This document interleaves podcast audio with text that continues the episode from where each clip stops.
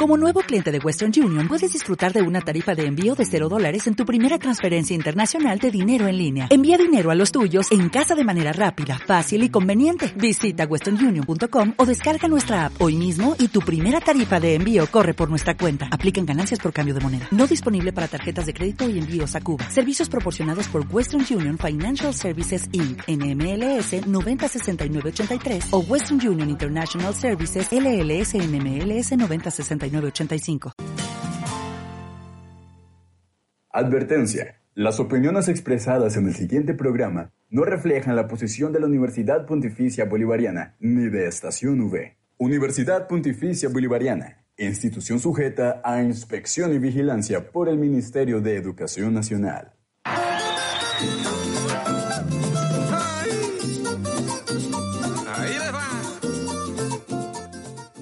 Este almuerzo está muy rico.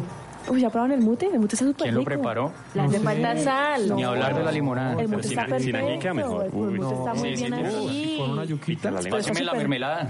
¿Qué? ¿Cómo? No, pero no esa mermelada, la mermelada de estación V. Ah. Es como, hombre. La próxima elección, ay, no voy a ser tan pingo. Las otras elecciones, no voy a ser bolsona. Y en estas que pasaron, perdí hasta los calzones. Y me.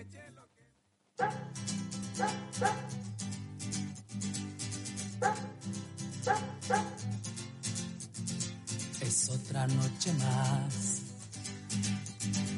de caminar. Es otro fin de mes sin novedad.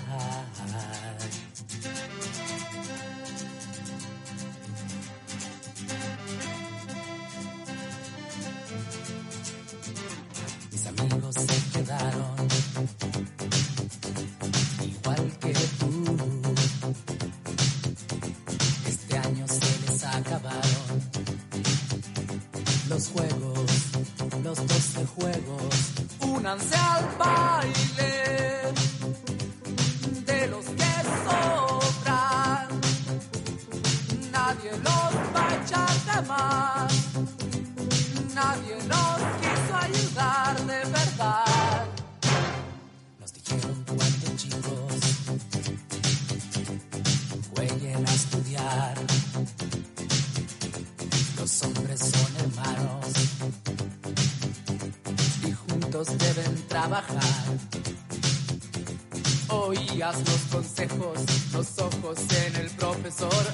Había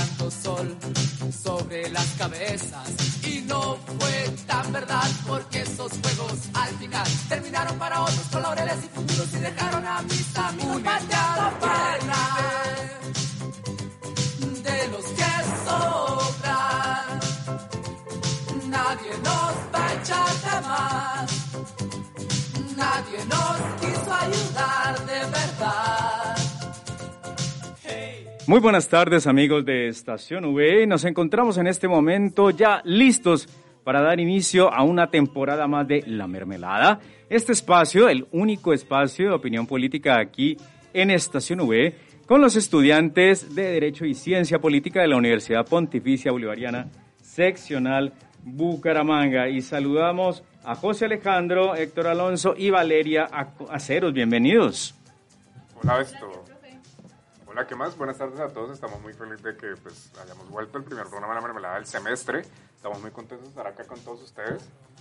Así es, ¿no? Súper felices de empezar esta nueva temporada cargada de nuevos temas, eh, mucha expectativa también por lo que se viene y pues nada, los estaremos acompañando de nuevo en este semestre. Y qué emoción que inicie el, con- el que concuerde el inicio de la temporada con un nuevo, una nueva elección de gobierno, entonces vamos a tener muchos temas nuevos que tratar. Qué interesante que ustedes, jóvenes estudiantes de Ciencia Política y Derecho, estén justamente haciendo el análisis de este momento coyuntural en la historia de Colombia, recordando siempre que hacemos este análisis desde una perspectiva bastante eh, pues global, que la mermelada pues no es un programa de partido, no, estamos eh, digamos enlistados en ningún tipo de partido, analizamos todo tipo de movimiento y creo que justamente como lo han dicho los grandes eh, pensadores, académicos y personalidades que lideran la opinión política aquí en Colombia, no se trata solamente de pasar de algo que fue tal vez negativo a algo totalmente positivo, no, en este nuevo gobierno también hay que estar atentos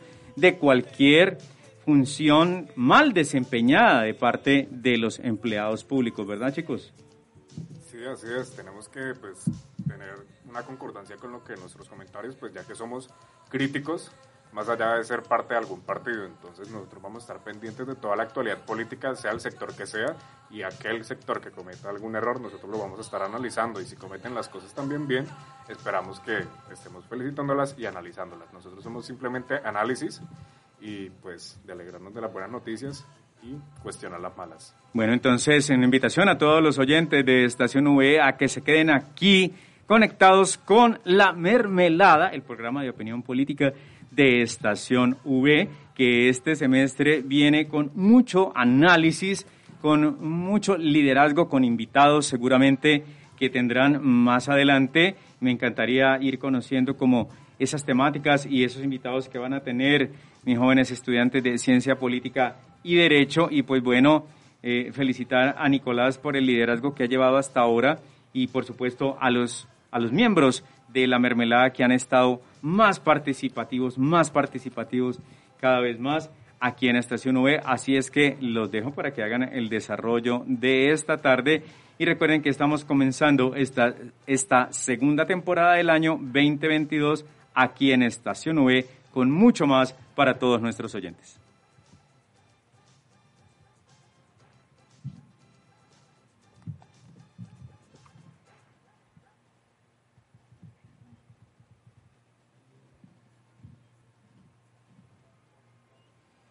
Bueno, pero pues primero que todo esto, voy a invitarlos a todos ustedes, a nuestros oyentes, a que nos estén siguiendo en nuestras redes sociales, que nos van a encontrar como en Instagram como arroba la mermelada UPB, en Twitter de la misma manera, en TikTok que estamos incursionando a hacer TikToks nosotros donde la mermelada, de igual manera que nos sigan como arroba la mermelada UPB, en Facebook, en Instagram que es donde estamos más activos, vamos a estar subiendo los flyers de cada programa, información adicional a cada programa, las fuentes, eh, también pues podemos responder todas sus dudas por medio por, por este medio por Twitter por cualquier lado que nos puedan contactar. Espero que nos sigan para que estén muy pendientes de todos los temas y de toda la actualidad del país. Bueno y vamos con las tendencias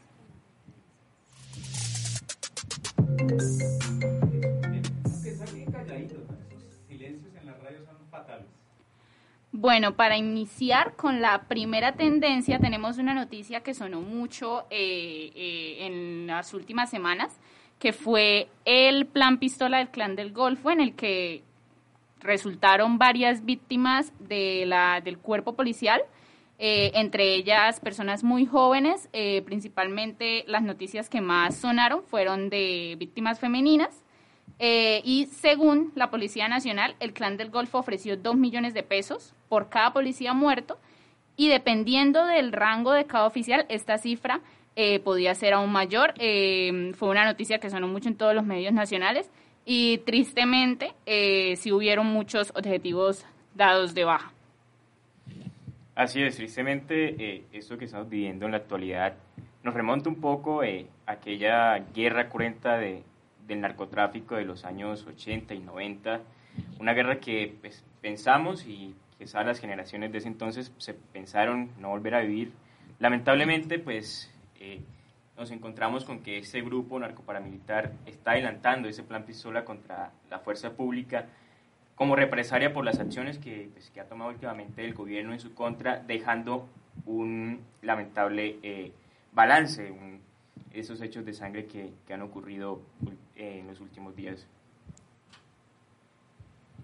Bueno, y pues podemos ver que pues durante décadas este ciclo se ha repetido, eh, más o menos desde hasta el 2010, hasta el 2006 el ciclo se repitió una y otra vez, pues que los meses anteriores a cada cambio de gobierno, los grupos al margen de la ley, pues esto hacían pues como una operación para forzar y esto armas, desordenar el orden público para pues generar un, un, como llamar la atención para el gobierno entrante.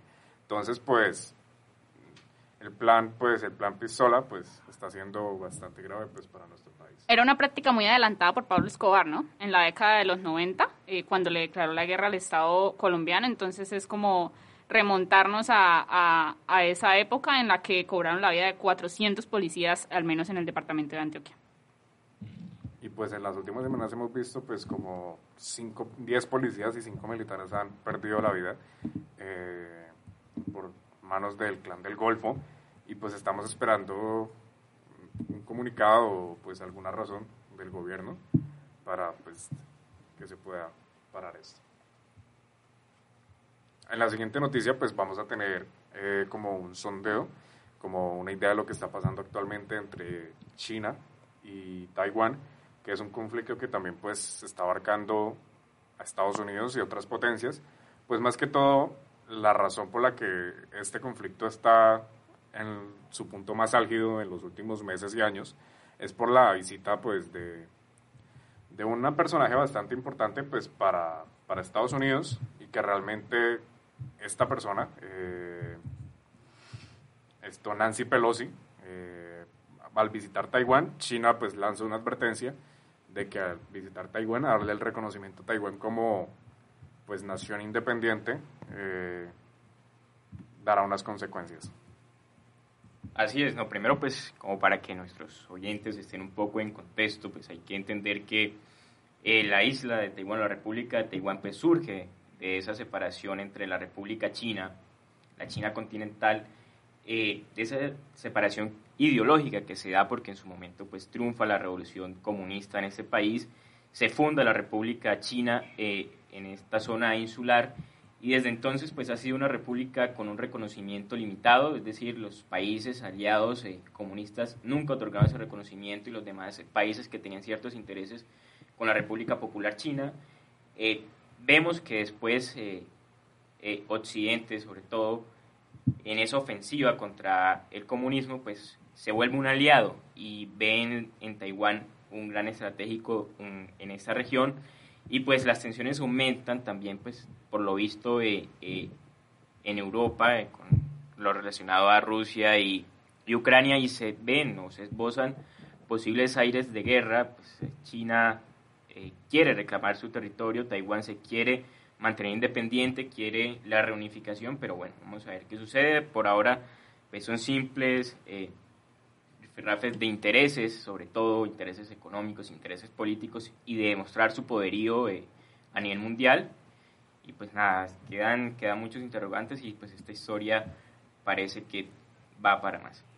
Sí, principalmente Estados Unidos nos hemos dado cuenta en todos los conflictos en los que se ve inmiscuido que siempre busca eh, su, lo que le beneficie, lo que más le aporte a su interés económico y por lo menos a pesar de antes eh, no haber reconocido a la República China, luego eh, sí le apostaron a una política estrategia más ambigua y por un lado estrechar relaciones comerciales con China por la fortaleza de su economía y por otro mantener fuertes lazos comerciales y militares con Taiwán, a la que considera un aliado clave en la región. Entonces, esperar a ver cómo se desarrolla el conflicto con la visita de eh, la importante personaje de Estados Unidos.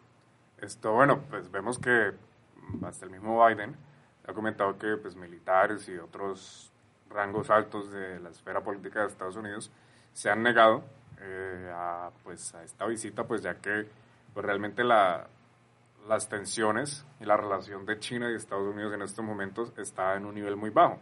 Podemos dar por el ejemplo lo que pasó hace unos años, hace un año más o menos, con el tema de Huawei y Estados Unidos, que se prohibió pues, el tema de estas ventas, eh, que ha sido pues también en temas de pues, políticas exteriores, no han estado como en los mejores términos.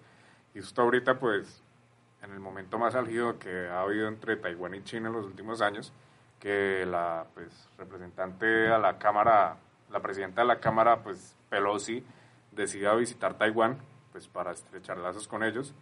Eh, China toma pues esto de una manera mala y pues advierte que van a haber atroces consecuencias.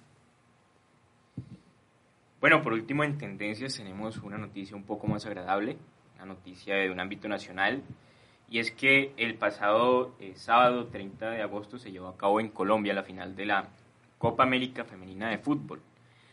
Esta Copa América nos deja varios puntos. El primero, pues, una alegría y quizá un sinsabor porque estuvimos muy cerca de, de lograr ese campeonato, pero también muy contentos y orgullosos de estas chicas que nos representaron de una excelente manera en este certamen continental, pero también nos deja muchas dudas y reflexiones sobre lo del deporte femenino y el deporte en general en Colombia, pero si nos centramos específicamente, Colombia ni siquiera tiene una liga femenina de fútbol y aún así tenemos este grupo de chicas que nos representa a nivel internacional en estas justas y en estas competiciones de una gran manera.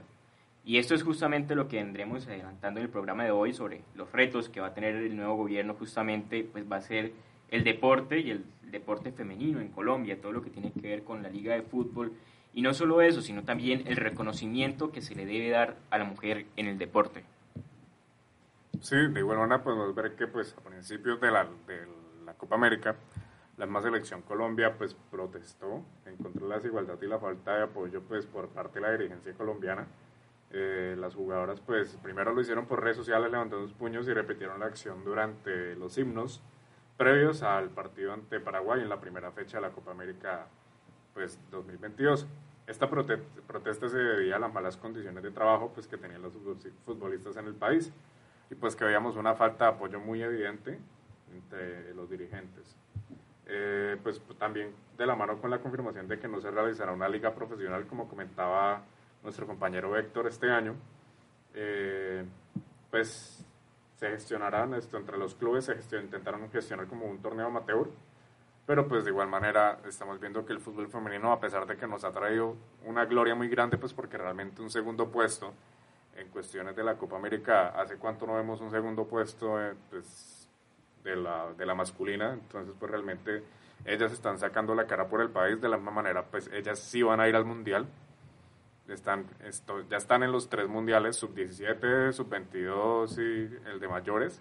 En los Juegos Olímpicos ya van a estar presentes, o sea, están siendo pues unas, o sea, unas deportistas de muy alto nivel, con promesas de muy alto impacto vemos jugadoras de 17 años que están pues jugando a un nivel altísimo, entonces realmente al ver esta falta de apoyo y a que no haya una liga profesional en el país, estos, estas promesas y estos talentos locales se van a ver muy afectados, pues porque no van a tener dónde explotar. Entonces, y de la misma manera, pues vemos que en el contexto global el fútbol femenino ha cogido pues gran fuerza, pero de la misma manera no se hacen los mismos scouting como lo hacen con algunos jugadores masculinos. Entonces, la posibilidad de que alguna jugadora, una promesa colombiana, que no tenga la posibilidad de entrar a un equipo aquí en Colombia porque simplemente no hay liga, o un equipo femenino o un equipo profesional no va a estar invirtiendo en ello, pues va a ser muy difícil para ella que pueda explotar su talento y que sea, pueda ser conocida a nivel global. Sí, es que el campeonato que jugaron eh, la, nuestra selección fue un campeonato de ensueño y así los calificó la misma Federación Colombiana de Fútbol porque ganaron cinco encuentros y solo una derrota, anotaron 14 goles y solamente recibieron cuatro. Entonces, ojalá este, esta, esta cabida que están tomando ahora y todo el movimiento en redes que se ha presentado gracias a su gran rendimiento funcione y sirva eh, para que se pueda consolidar la liga, la liga femenina de fútbol y, por ejemplo, adentrándonos en el tema que ya se nos viene eh, en la mermelada en el día de hoy. El presidente electo Gustavo Petro prometió eh, que, en su, que en su gobierno va a hacer todos los esfuerzos por consolidarla. Pues ahora a continuación vamos con la mermelada de la semana.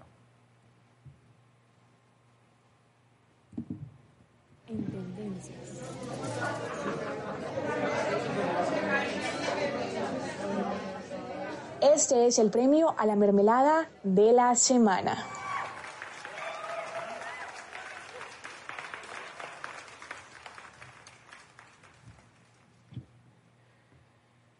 Bueno, si es. El premio a la mermelada de esta semana se lo lleva el fiscal delegado ante la Corte Suprema de Justicia, Javier Fernando Cárdenas, fiscal delegado en el caso del expresidente Álvaro Uribe Vélez, por manipulación de testigos y es que esta mañana se acaba de revivir la polémica sobre este caso y es que por segunda vez este fiscal pide la preclusión del proceso eh, que se adelanta en contra del presidente Álvaro Uribe Vélez.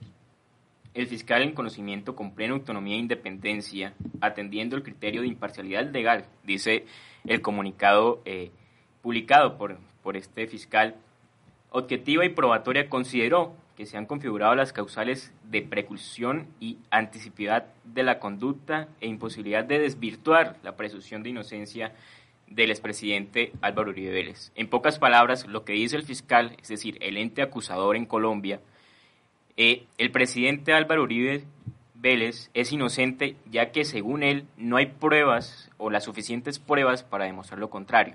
Por ende, pues pide esta preclusión del proceso y pues desvirtuar de, de alguna manera o desapartar de todas las investigaciones referentes a este caso al expresidente Álvaro Uribe Vélez.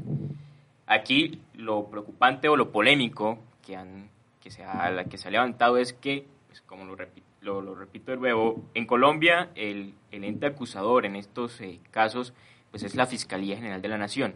En este caso, pues el delegado, el representante de la Fiscalía es este fiscal, quien pues su labor es recolectar todo el material probatorio para presentarlo al juez y determinar la, la posible inocencia de, de, un imputado.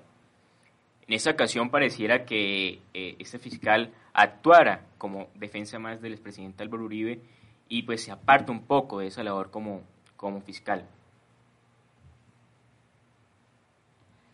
Eh, pues sí, es, es muy curioso eh, que continúe todavía eh, el caso de Álvaro Uribe como en stand-by y sabemos que no es la primera solicitud de, de preclusión que instaura la Fiscalía en, en su nombre. Eh, esperemos que por fin pues se pueda llevar a cabo eh, eh, un juicio como tal con mucho más transparente y, y que, y que se defina por fin su situación jurídica.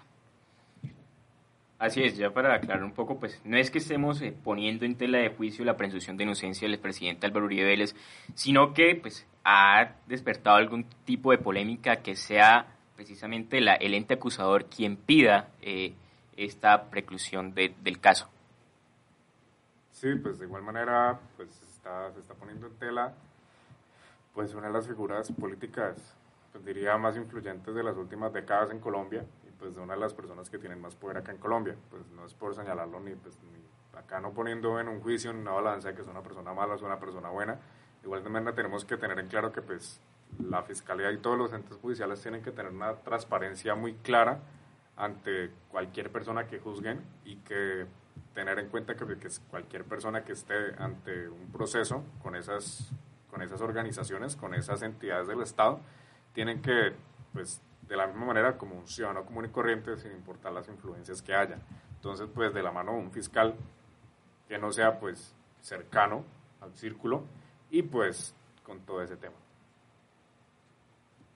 Entonces, pues, justo ahora podemos estar pasando al tema principal. El, realmente el tema principal va a ser esto, los retos del nuevo gobierno eh, y, pues, vamos a pasar a eso. Mmm, es hora de untar la mermelada. Bueno, eh, ahora sí, al tema principal del día, uno de los temas pues, más importantes.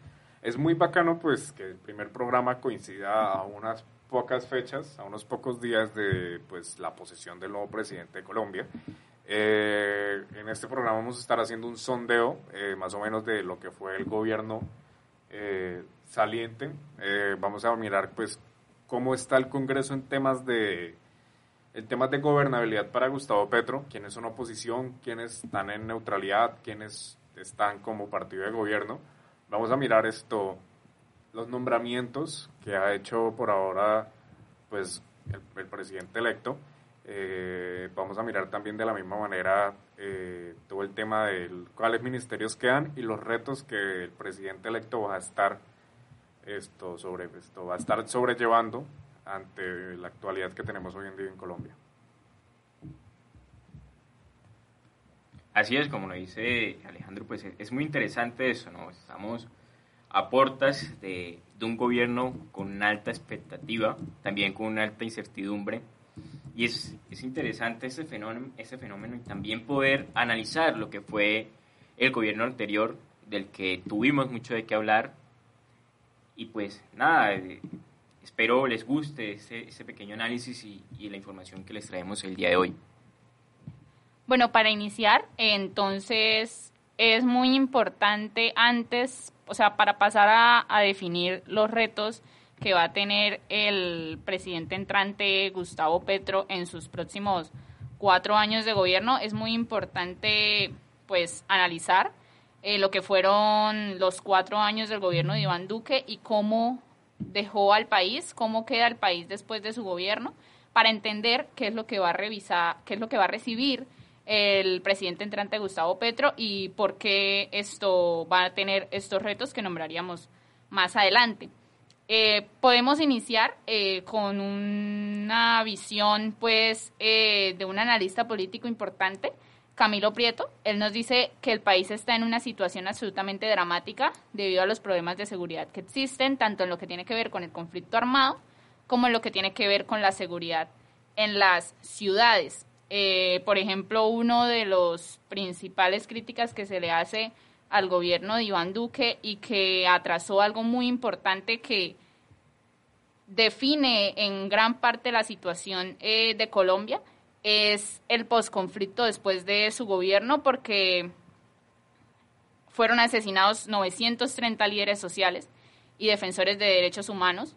En su mayor parte el acuerdo de paz no se, no se llevó a cabo, no se implementó eh, y además de esos líderes sociales y defensores de derechos humanos asesinados, también 245 firmantes de este acuerdo de paz de la desmovilizada guerrilla las FARC fueron asesinados, según el Instituto de Estudios para el Desarrollo y Paz, INDEPAZ.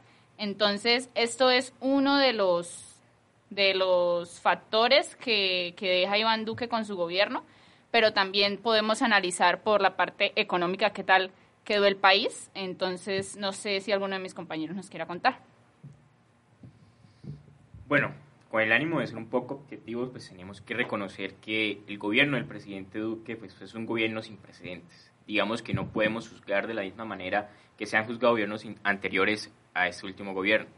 Y pues esto debido obviamente a la, a la pandemia del COVID-19 que se tuvo que enfrentar.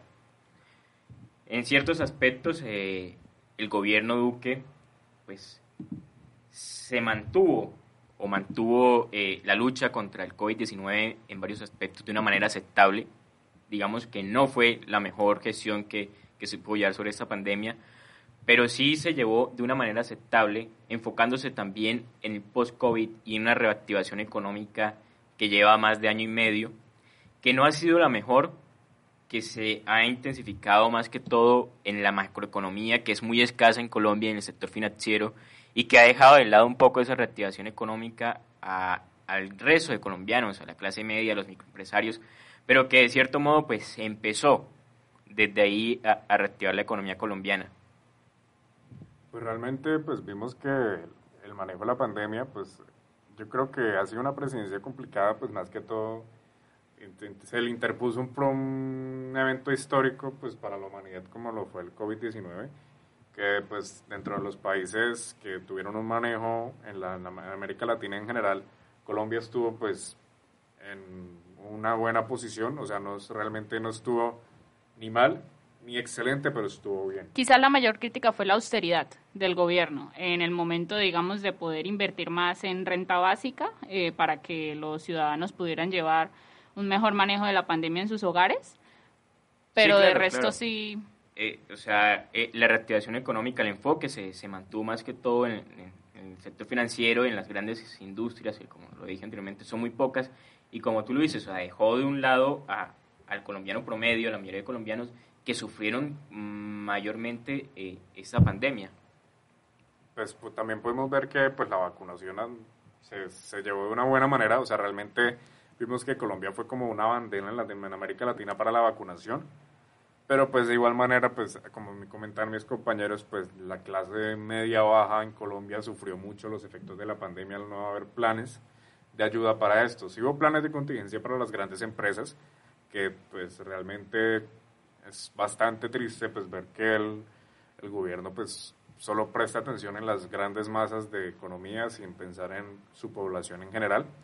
Y pues vimos que también fue un presidente que pues sale casi con una desaprobación del 73%, 68%, es una desaprobación bastante alta.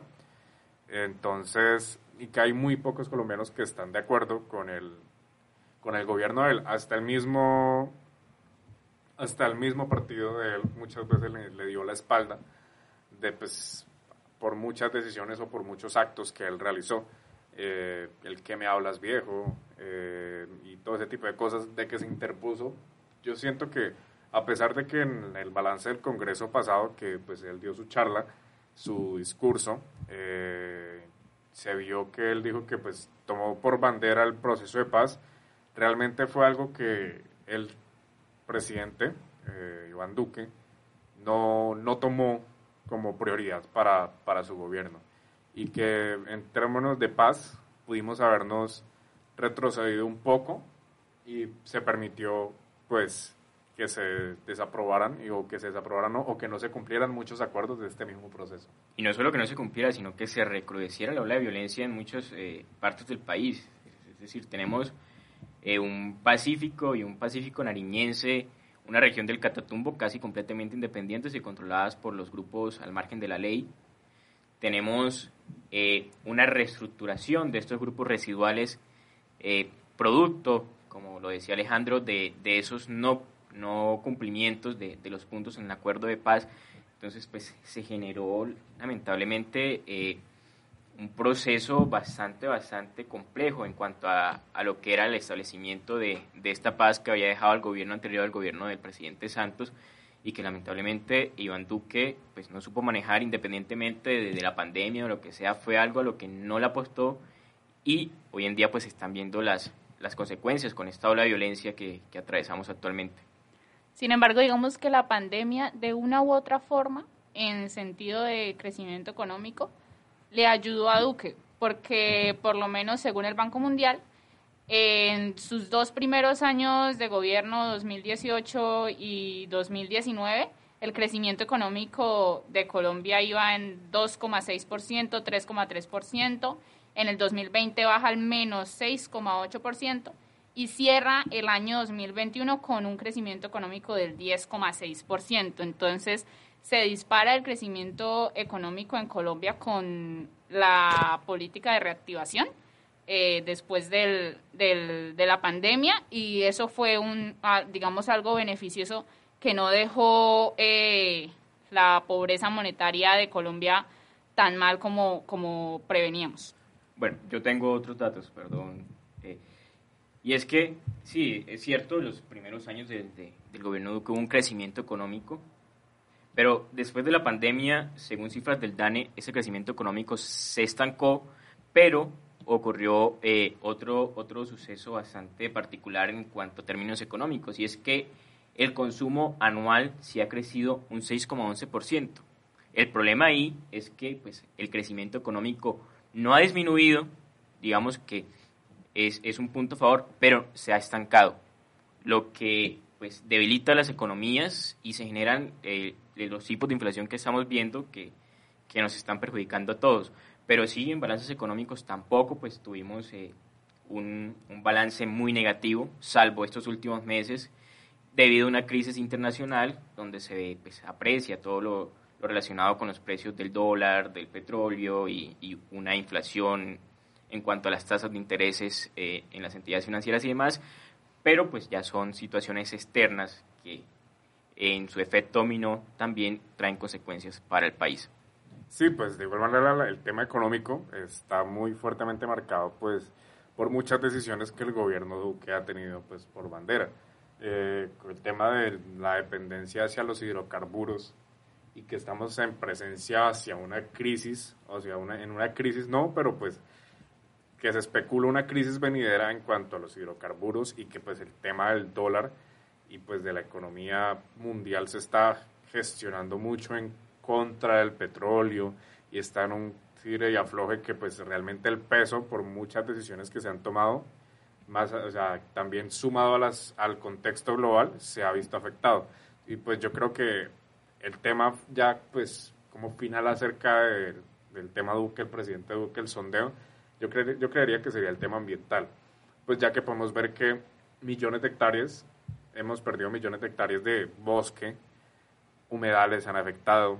Eh, no se logró el fracking, pero realmente fue algo que se intentó, eh, que se hicieron pilotos, pero pues no, no se ha estipulado como tal, como una ley que se apruebe el fracking, eh, muy felizmente, y, pero pues así como comentaba mi compañera Valeria, al principio muchos líderes asesinados, eh, muchos líderes sociales han sido asesinados.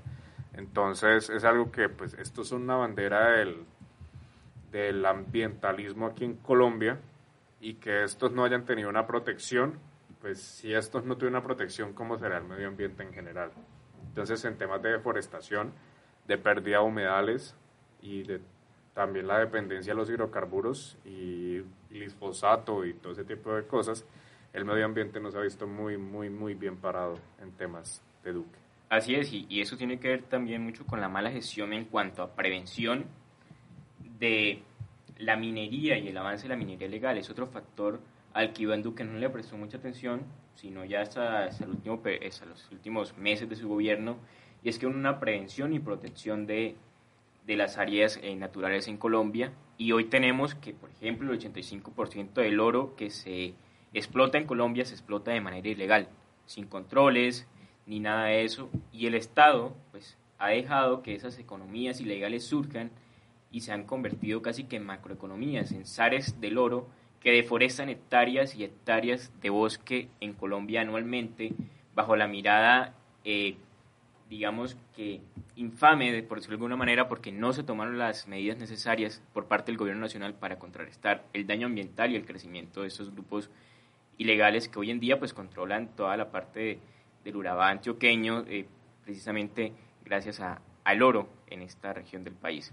Y pues es que tristemente no podemos decir que estos grupos mineros de manera ilegal son simplemente personas que están sacando la minería, sino que estos grupos mineros ilegales van de la mano de grupos armados al margen de la ley, que es, pues como hemos podido ver en múltiples programas de aquí a la mermelada que hemos mencionado, que muchas veces eh, los conflictos armados internos tienden a, a, a financiarse o a verse muy influenciados por pues el, la, la, materia prima o los recursos preciados que haya en un país. Es la principal actividad económica del ELN. Exactamente. Y no, no, no, no, no hubo, no hubo tratamiento eh, sobre el ELN en el gobierno de Iván Duque que, digamos, diera una solución a, a esa problemática. Entonces, por lo mismo, la minería legal sí, sigue disparada. Porque de esta manera, si ellos compran armas, compran insumos, se vuelven más fuertes y de esta manera también ellos empiezan a controlar rutas de narcotráfico y es que no es un solo problema de que el medio ambiente es muy grave, pero va de la mano con la seguridad interna del país y pues también con una imagen como tal del país afuera en relaciones internacionales porque pues entonces estos grupos como se van haciendo más fuertes todo el tema de los cultivos ilícitos también van de la mano con esto y entre más recursos hayan más facilidades van a tener de que ellos puedan exportar. Bueno, yo creo que se nos está acabando el tiempo para lo que se nos viene. Eh, un balance general de lo que fue el gobierno Duque, que ustedes piensen en cuanto a educación, ambiente, salud. Y pues yo creo que ya deberíamos arrancar con, con lo que se viene, con el futuro de Colombia. Esto. Pues yo creo que resumo los retos económicos de cómo dejó Iván Duque el país en déficit fiscal, sistema de pensiones y mercado laboral. Y ya podemos pasar a, a la gobernabilidad de Petro en el Congreso que, que ya se instauró.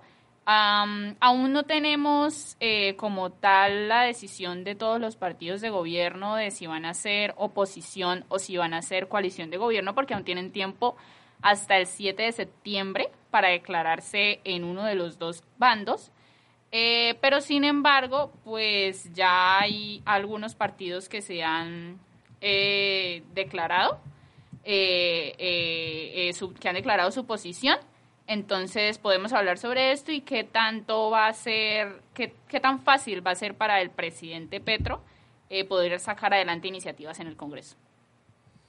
Bueno, si esta fue la bandera siempre de, del camino hacia la presidencia de, de, del presidente Gustavo Petro, y es ese gran pacto, ¿no? ese gran acuerdo nacional para garantizar una buena gobernabilidad y hacer un gobierno eficiente Sin embargo, pues eh, eh, estos, estas alianzas políticas entre los demás partidos también dejan ciertas incógnitas, genera cierto eh, malestar en algún grupo de la población colombiana y tiene que ver con que pues se recibió a todos aquellos partidos y políticos individualmente que se atacó o se criticó en algún momento por parte del mismo presidente electo Gustavo Petro. Es decir, dentro de esa coalición eh, de gobierno hay algunos personajes eh, cuestionados de la política colombiana y es un punto cuestionable en cuanto a ese pacto, en cuanto a ese acuerdo de la unidad nacional que nos recuerda un poco a lo que fue eh, ese acuerdo también del presidente Santos, el cual se le decía que repartió toda la mermelada del gobierno justamente para tener un acuerdo en el Congreso y hacer un, gobierno más, más eficiente, entre comillas. Entonces, pues esperemos que no se repita de nuevo eh, una crisis de mermelada en el país. Esperemos que de verdad sea un acuerdo por la unidad de Colombia y para fortalecer la gobernabilidad del presidente electo Gustavo Petro. Sí, así es. Pues yo creo que como para un, algo muy general, podemos poner en perspectiva la cantidad de votantes que tuvieron los dos candidatos que pasaron a la segunda vuelta, que pues Rodolfo Hernández, que pues tuvo el 47.31% de los votos, que fue 10.580.472 votos, y Gustavo Petro, que pues fue el ganador, eh, tuvo un 50.44% con 11.281.013 votos. Entonces podemos ver que han sido unas votaciones históricas en cuanto a, a votaciones y pues que realmente es el primer gobierno de izquierda que va a tener este país, pues que podemos ver que desde 1810 nos ha regido una clase política tradicional, es la primera vez que podemos ver un, un gobierno más progresista, eh, que pues nos llenan de expectativas al ver qué puede pasar. Y en tema de, pues, de la gobernabilidad del Congreso, no sé si mi compañera lo quiera tocar o lo toco yo. Pues yo quería decir que a pesar de que el pacto histórico, que es el partido de gobierno de Gustavo Petro, tiene la mayoría de bancadas en el Congreso, em, eso no les es suficiente a, Gustavo Petro, digamos, para tener una facilidad para, sacar iniciativas y una gobernabilidad alta, eh, porque pues es importante explicarle a, a los oyentes que a medida de que cada partido se vaya declarando oposición o gobierno, eh, se van a sumar eh, las mayorías y en caso tal, y lo que parece que va a suceder es que va a quedar muy reñido la diferencia entre oposición y, partidos de gobierno. Pues sí, el primer balance que nos brindó esto, un noticiero, eh, podemos ver que pues a pesar de todo que el pacto histórico tuvo 20 curules, no le es suficiente, porque ¿qué es lo que necesita? Necesita la mitad más uno prácticamente. Entonces ahí podemos ver que Comunes se hizo parte con cinco curules, AICO se hizo parte con una curul, en la Centro Esperanza se proyectan 12 curules, excluyendo la de Humberto de la Calle, el maíz, se, esto, se hablaba del Partido Liberal, del Partido de la U, que el Partido Liberal son 14 curules, el Partido de la U son 10, y habían especulaciones del Partido Conservador. Me va un poquito extraño que se haga parte del gobierno, pero sí. Entonces realmente ahí podemos ver 78 votos en total. Eh, independientes pues tenemos al Cambio Radical, eh, Justa Libre que tiene 4 y Humberto de la Calle que es uno de, de Centro Esperanza, son 16.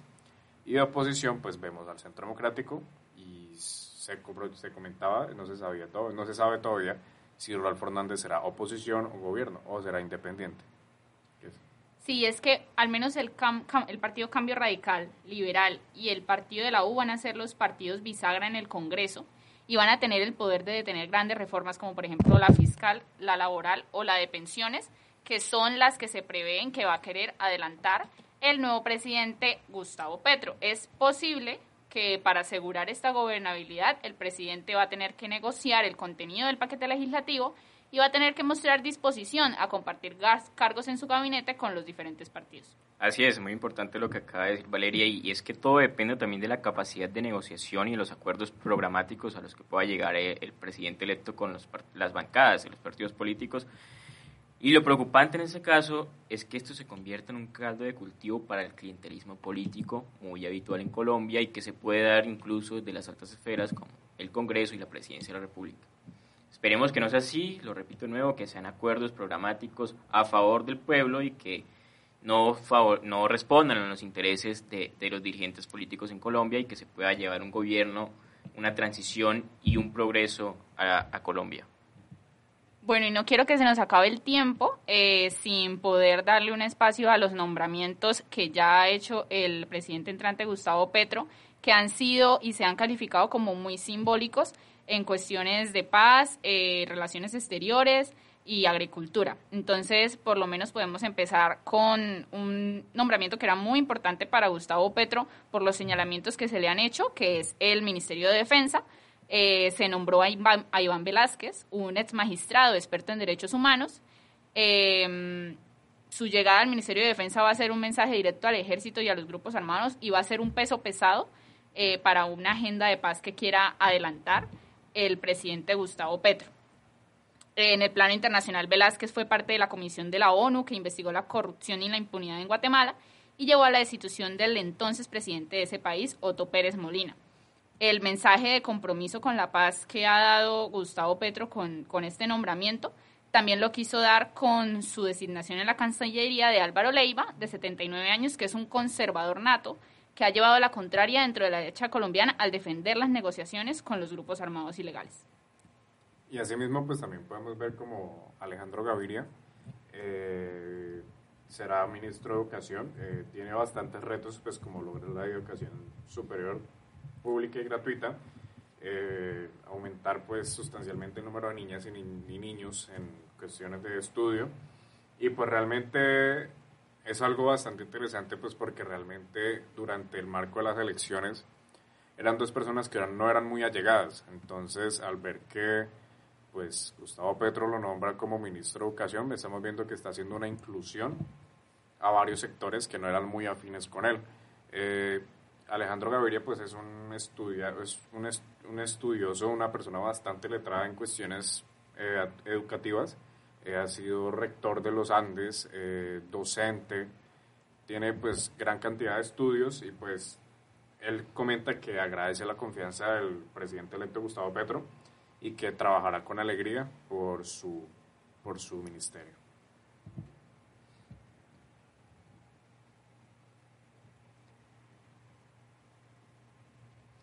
Así es, y bueno, otro nombramiento eh, de parte del presidente electo es el Ministerio de Salud. Eh, la jefe de esa cartera será una mujer, será Carolina Corso.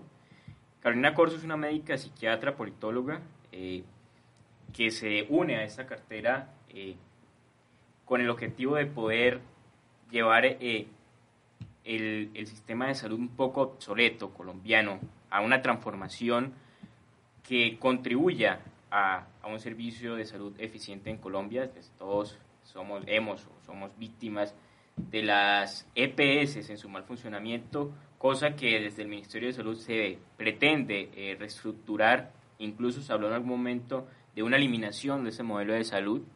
Hoy en día, pues, eh, eh, el Ministerio de Salud, en cabeza de, de la doctora Corso, pues, se ha manifestado en cuanto a que se espera una transformación de, de, lo que es este modelo y pues esperamos que desde esta cartera se pueda contribuir también al desarrollo en cuanto a investigación y, ciencia, en cuanto a avances médicos en Colombia, que también es un punto a, a tratar y un reto del gobierno colombiano, pues tenemos un atraso también bastante significativo en cuanto a, a la salud.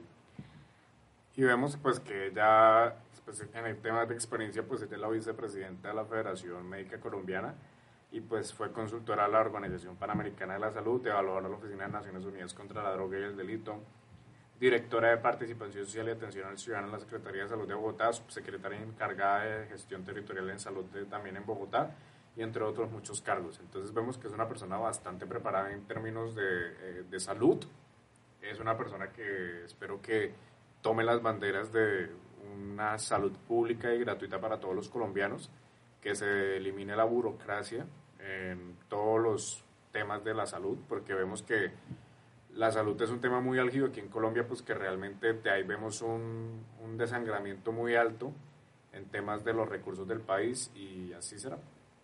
Y yo creo que otro de los ministerios supremamente importante eh, que tenía que hacer Petro y que tenía que nombrar es el Ministerio de Hacienda. O sea, definitivamente el obstáculo más grande que ha tenido Petro durante toda su carrera política y durante su campaña ha sido la petrofobia de las personas, que ese es el, el, término que se le ha dado.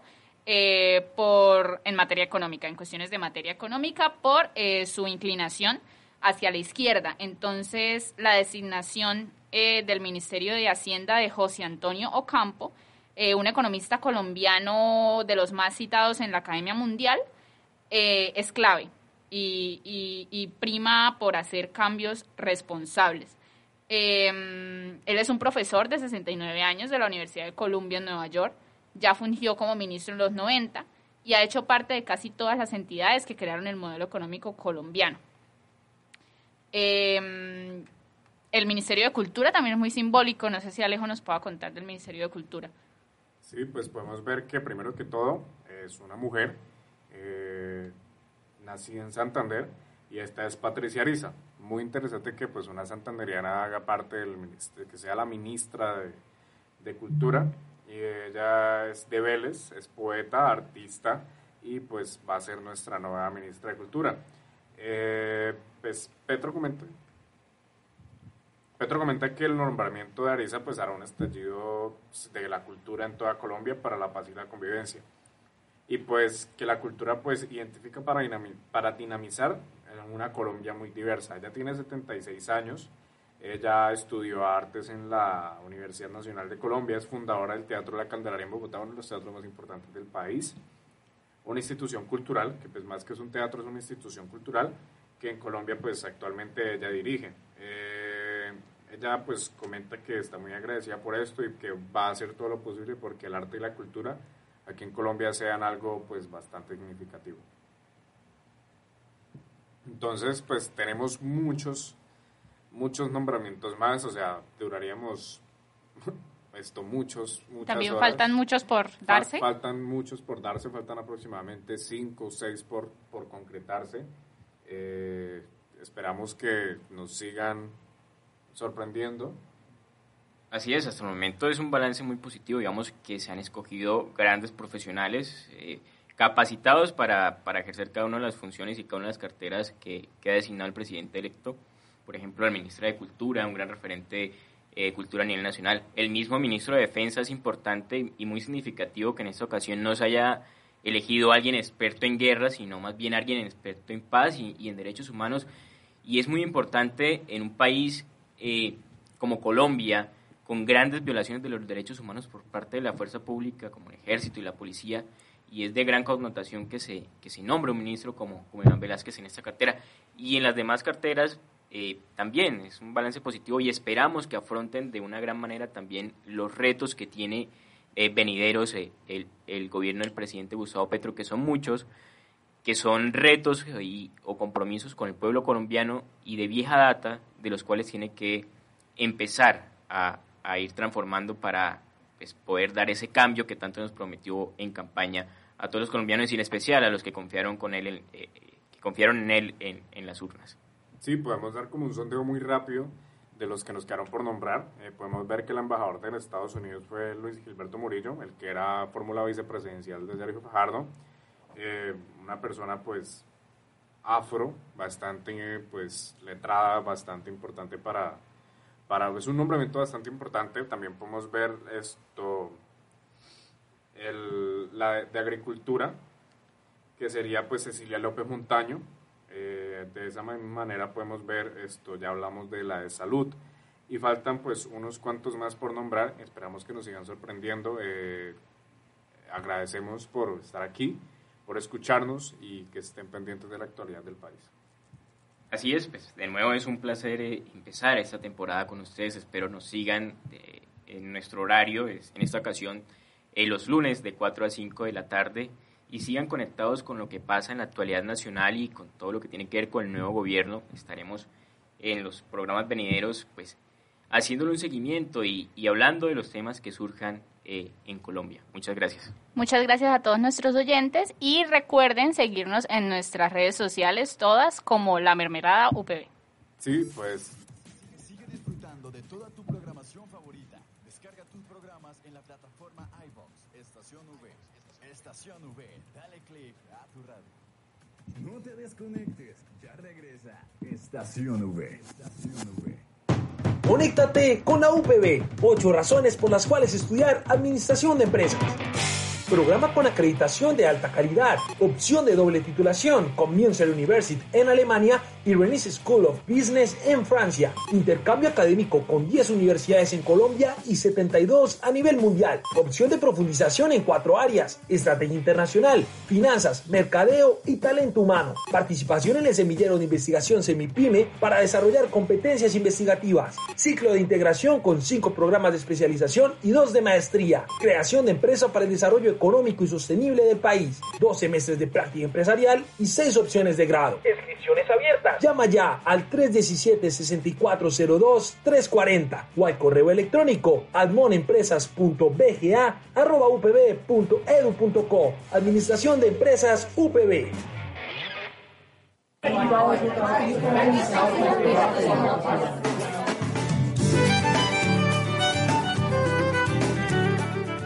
Voces que nos inspiran a un cambio. Nuevas voces, nuevos eventos de liderazgo, situaciones, conceptos y más. Todo esto lo encontrarás en la tercera temporada de Voces Soberanas, solo por Estación V. Espéranos muy pronto. Voy abriendo caminos para dejarte las cosas buenas.